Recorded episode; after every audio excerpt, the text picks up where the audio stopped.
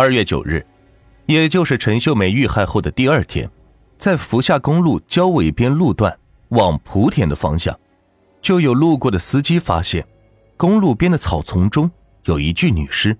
这一次辨认尸体倒是非常迅速，出警民警就认识这个妇女，她是仙游县赖店镇榜头村的三十六岁的妇女陈某某。找到她的家里，她的丈夫反映。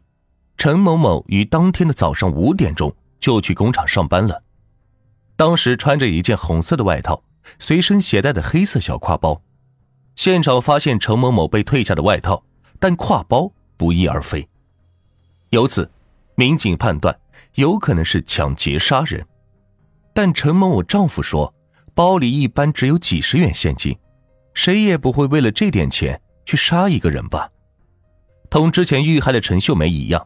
陈某某也是老实忠厚的农妇，从没有什么仇人，也没有什么经济纠纷，不会是报复杀人。因为案发在凌晨五点，又是公路人烟稀少的路段，根本没有目击者。警方目前不能断定这究竟是交通肇事还是蓄意谋杀。就在警方不知所措的时候，仅仅在二十四小时后，二月十日的凌晨五时许。在仙游县交委卫生院前的福下路，又发现一具女尸。这个女尸也是被汽车从背后猛烈撞击，双腿被撞断，死状很惨。根据受害者家属反映，死者的背包不见了，但里边没有几个钱。就在警方焦头烂额，不知道到底出了什么事的时候，又有新案件发生。四天后。二月十四日凌晨五时许，仙游县丰亭镇沙溪村的妇女朱秀清在丰亭市场卖完菜，挑着箩筐往回走时，被一辆汽车撞倒在路边的沟里。这次现场有两个目击者，两位过路老人远远发现一辆卡车将一个女人撞倒，司机还跳下来，后看到有人靠近，司机慌忙跳上卡车逃走。两个老人发现朱秀清受重伤，全身都是血。老人把她扶起来，她只动了动嘴唇，似乎想说什么，但是说不出声音。后被送往医院抢救无效死亡。据她丈夫说，她身上有五十多元的卖菜款和手上戴的双狮牌手表不翼而飞。先由警方分析，认为系列作案的可能性极大。经各地警方联系，发现。三二四国道、福厦县沿途泉州市、惠安县、晋江市等地均有类似案件发生。二月十四日，一个由刑警和交警组成的联合专案组成立了。警方在福厦县现有路段撒开了天罗地网，并且和周边并案侦查。此时，此案系故意杀人，应该确凿无疑。关键在于凶手的目的是什么。很难说。根据反复调查，这些死者之前毫无联系，也就是说，凶手应该和死者并不认识，是随机作案。关键在于，既然无冤无仇，那么不是劫财就是劫色。说劫财，这说不通，因为受害者基本都是普通农妇，稍微上点道的人都知道，上班的农村妇女能带多少钱。了不起四五十，甚至几元钱，为了这点点钱就连续能杀这么多人，这没有道理。但是要说劫色吧，虽说所有死者都被脱了衣服，但并没有被欺辱的痕迹，也说不通。鉴于案情重大，凶手似乎还会继续作案。此时上报到福建省公安厅，有公安厅牵头，周边各市都将精干人员。加入专案组，这一并案更不得了。原来在先有些案件之前就有类似的案件。一九九八年二月四日上午九时许，惠安县幺幺零接到报警，有人在惠安火车站前路南侧的草地上发现了一具女尸。警方赶到现场，经过法医的鉴定，死者系被机动车辆撞后，造成胸肋骨、颅骨粉碎性骨折。脑组织严重破坏、大出血而惨死，后被抛尸。当天下午，死者丈夫连某前来认尸，确认死者系其妻子，是某个幼儿园的教师庄秀玉。其妻子昨晚骑一辆自行车，身上的一只英纳格手表及一个钱包不见了。二月六日上午，宁德市又有类似案件。万幸的是，这一次受害者没死，后向公安局派出所报案。这个妇女叙述二月四日凌晨遭遇抢劫的经过。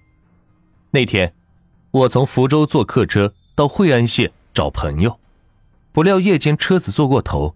凌晨两点时，我在惠安县罗阳镇东风村路段下车，沿福厦路往北走，约在距铁路桥下三百米左右。一辆车从背后把我撞倒，我顿时失去知觉。待我醒来，天下着细雨，我脸朝天的躺在路边的田里，双手脖子均被绳子绑着。之后那人站起来，爬上公路，开车走了。父亲去世的早，我是家里的大姐，从小做惯了重活，很有力气。我用力挣开绳子，但双腿动弹不得，腹部剧疼，旺盛的求生欲。让我拼死用双手爬上公路，向路过的司机求救。接连经过两辆大货车都没有停车，第三辆车子停下，两个中年男人跳下车，问我是怎么回事。我说不出话来，只是指着自己伤处。他们以为我是出了交通事故，赶紧将我送到医院抢救。到医院以后，发现我肋骨断了几根，腿部粉碎性骨折，肾脏挫伤，好在都不致命。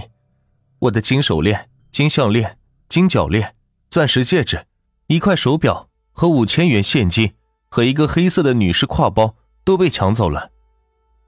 根据蔡某描述，这个凶手年纪不大，似乎三十多岁，最多不超过四十岁。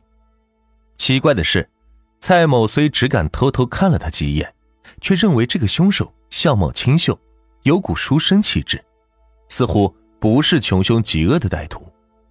蔡某还肯定说，他从没有见过这个歹徒，也谈不上结仇。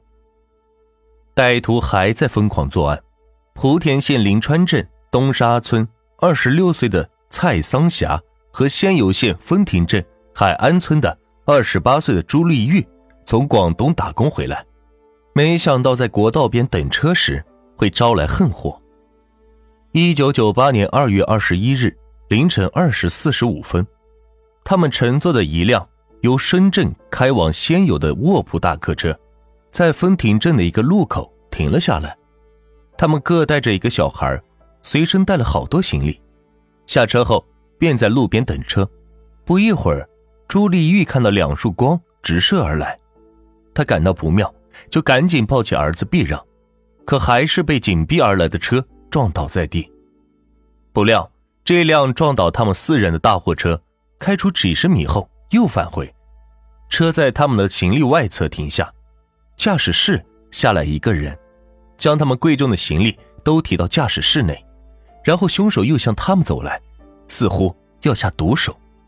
此时正好有一辆农用三轮摩托车路过，开车的是一个老汉，后面还坐着几个小伙子。老汉看到那个凶手不但不救人，似乎还要做坏事，大声的喝道。那个人，你干什么呢？凶手看到三轮车上满满一车人，吓得跳上车就跑。老汉的摩托车追不上卡车，只能先将四个伤者送往当地医院抢救。万幸的是，经法医鉴定，四人都不是致命伤。这一次，警方终于有一群直接的目击者。作案的车辆为一部长斗长头、普通挡板的东风牌大货车。而且目击者回忆了其中的三个车号数字。三月十五日，专案组的巡逻干警在仙游县交尾镇沙溪加油站后面的厕所旁，发现了一部长头长斗的东风牌大货车。